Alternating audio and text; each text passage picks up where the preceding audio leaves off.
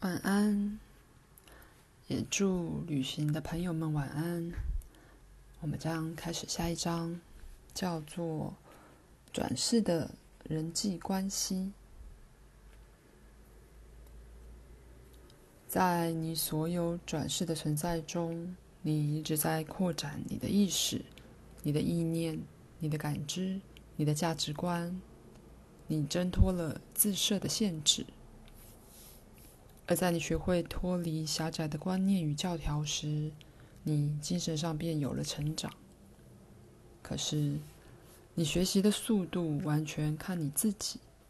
对善恶的狭窄、教条性或死板的观念会妨碍你。如果你不选择在精神与心灵上有弹性的话，关于存在本质过于狭窄的观念，可能跟随你几世之久。这些死板的概念的确可以像牵狗的皮带一样，使你被迫像被束缚的小狗般绕着很小的圈子打转。在这种情形，也许在一组的人生里，你发现自己一直在与善恶的概念打仗，绕着一个困扰、犹疑和忧虑的圈子打转。因为物以类聚之故。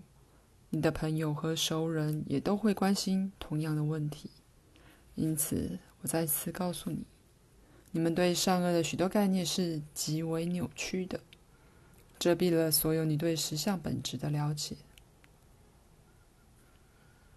如果你在心中形成了一个罪恶感，那它对你就是个实相，你必须去解决它。但你们许多人为了不充分的理由形成罪恶感，而你们没有理由的为自己套上这罪恶感的“安”，马鞍的“鞍”。在你们行动的次元里，好像有各类荒唐的罪恶。让我告诉你们，恨恨一种恶的人，只会创造出另一种恶来。恨一种恶的人，只会创造出另一种恶来。有你们的参考点内，你们常常很难知觉到，所有的事件都是为达到创造性，或信赖你们自己天性中即兴的创造性。在你们的系统内，杀戮显然是个道德上的罪，但为惩罪而处死另一个人。只加重了原先的错误。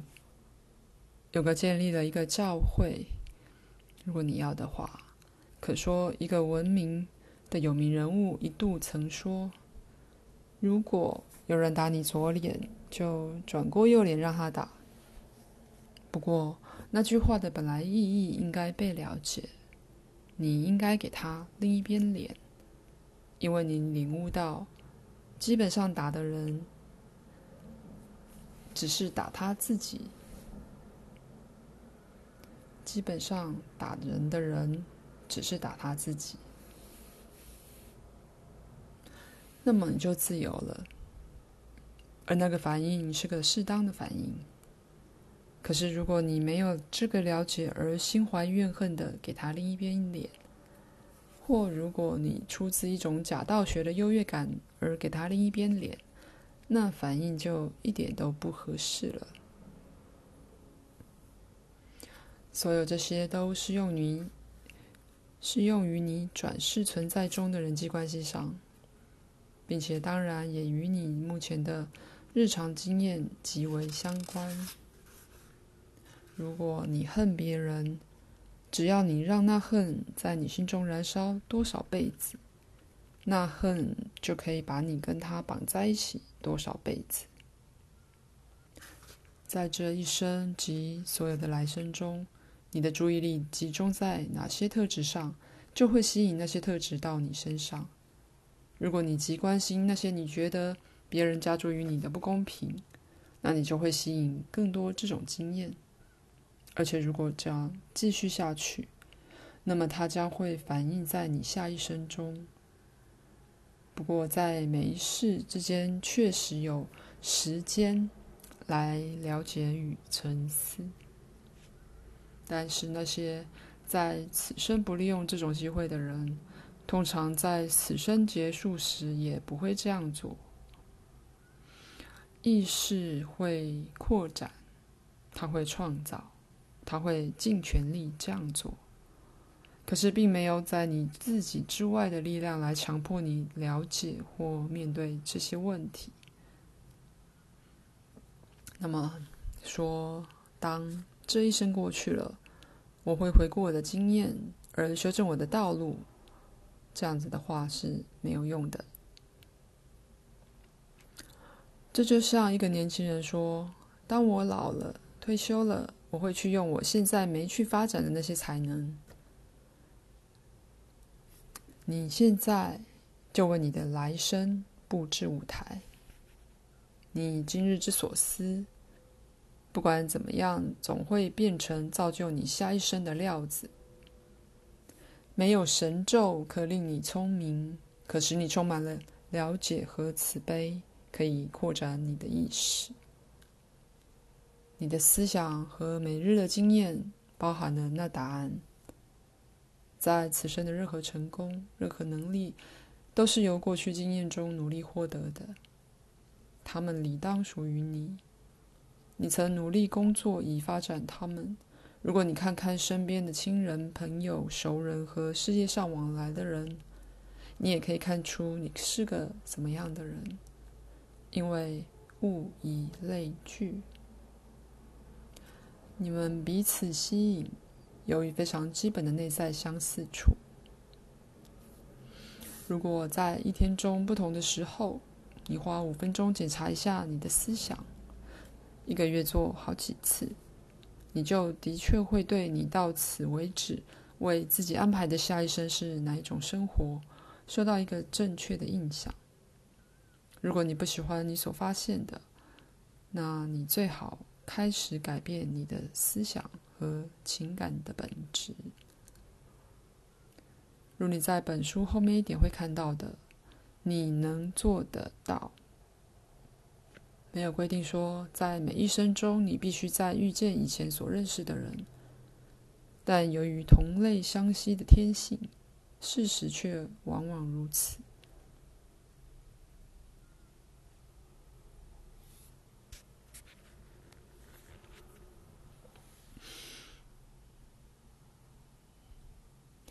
你生在你现在这个家庭里，也有许多理由。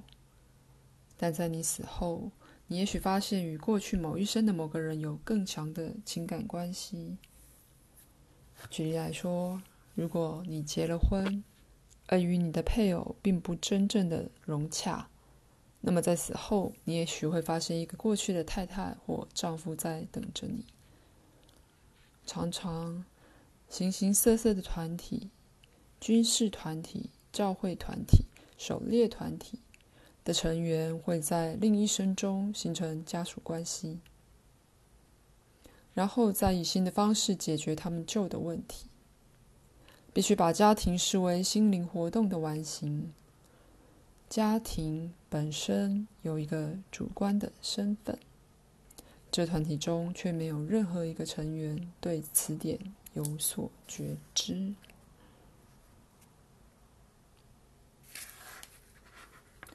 家庭都具有潜意识的目的。虽然家庭中的单独成员可能会追求这些标的，却完全不自觉。可以说，这种团体事前在两次肉体存在之间便已设立，往往四或五个人为他们自己设定某一项挑战。而分配给每个成员不同的角色去扮演，然后在一次具体的存在中演出这些角色。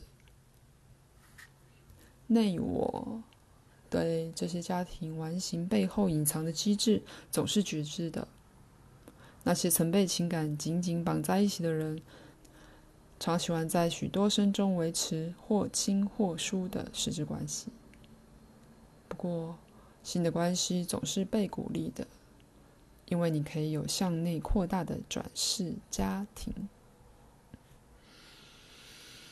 这些家庭有许多形成了实质的组织，那实际上是内在团体的外在显现。先前我说到，对于对错的死板观念，只有一个办法避免这个问题，只有真正的慈悲和爱，才能导致对善的本质有所了解。也只有这些品质能用以消灭对恶的错误而歪曲的观念。简单的事实是，只要你们一日相信恶这个观念，它在你们的系统内就是一个真实的存在，你们总会发现它示现出来，因此你们对它的相信看起来非常合理。如果你们带着这些观念经过以后的世世代代，经过转世，那你们就增加了它的真实性。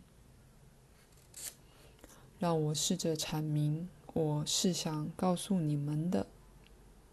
首先，爱永远牵涉到自由。如果一个人说他爱你，却不给你自由，那么你往往会恨他。但因他所说的，你又不认为你有理由恨他。因此，这类情感的纠缠不清，本身能导致好多生的持续纠葛。如果你恨恶，那就要小心你对“恨”那个字的观念。恨会局限你，把你的感知弄狭窄。它的确像一面黑暗的玻璃，使你所有的经验都染上阴影。你将发现你恨的东西越来越多，而且把所恨的因素带入了你自己的经验。举例来说，如果你恨父母，那你变得很容易恨任何父母，因为在他们脸上，你看到并投射了那最初触犯你的人。在接下去的生生世世中，你也可能被吸引投身在一个令你发生同样情感的家庭里，因为那情感即为问题所在，而非那些似乎引起它的因素。如果你恨疾病，你也许会给自己带来患病的来世，因为那恨把它吸引到你这儿。如果反过来，你感觉，如果你扩展你的爱、健康与存在的感觉，那你在此生及来生中就被吸引向那些品质。再次的。因为他们是你所专注的事。痛恨战争的一代，并不会带来和平；爱好和平的一代，才会带来和平。不论为了任何主义、人民或任何理由怀恨而死，那都会吃大亏。你现在有各种机会，以更有利的方式来重创你的个人经验，并改变你的世界。在下一生里，你将以你现在的那些态度来做事。如果你现在坚持怀恨在心，你非常可能继续这样做。在另一方面来说，那些现在所获得的点点滴滴的真理、直觉、爱与快乐、创造力和成就，在那时将有助于你，就像现在一样。你明白吗？他们是唯一的真相，他们是存在的唯一真正的基石。像鲁伯有一次说的：“恨一个暴风雨或对他摇拳头咒骂是愚蠢的。”如果你想到小孩或土人做这种事，你会发笑，把暴风雨拟人化，而当他是个恶魔，专注于他的破坏性因子，或那些在你看来是破坏性的因子，是没有用的。形式的改变并不是破坏性的，暴风雨的爆炸性能量是极具创造性的。意识不会被消灭，暴风雨是创造力的一部分。你们都由自己的角度去看它。只不过一个人会感觉到在暴风雨内创造力的无穷循环，另一个人则将之拟人化，当作是魔鬼的杰作。透过你所有的生生世世，你都会以自己的方式来诠释你所见到的实相，而那方式会对你造成影响，也会依序影响他人。一个真的怀恨的人，立即让他自己变成了那个这样的。他按照自己有限的了解去预先判断实相的本质。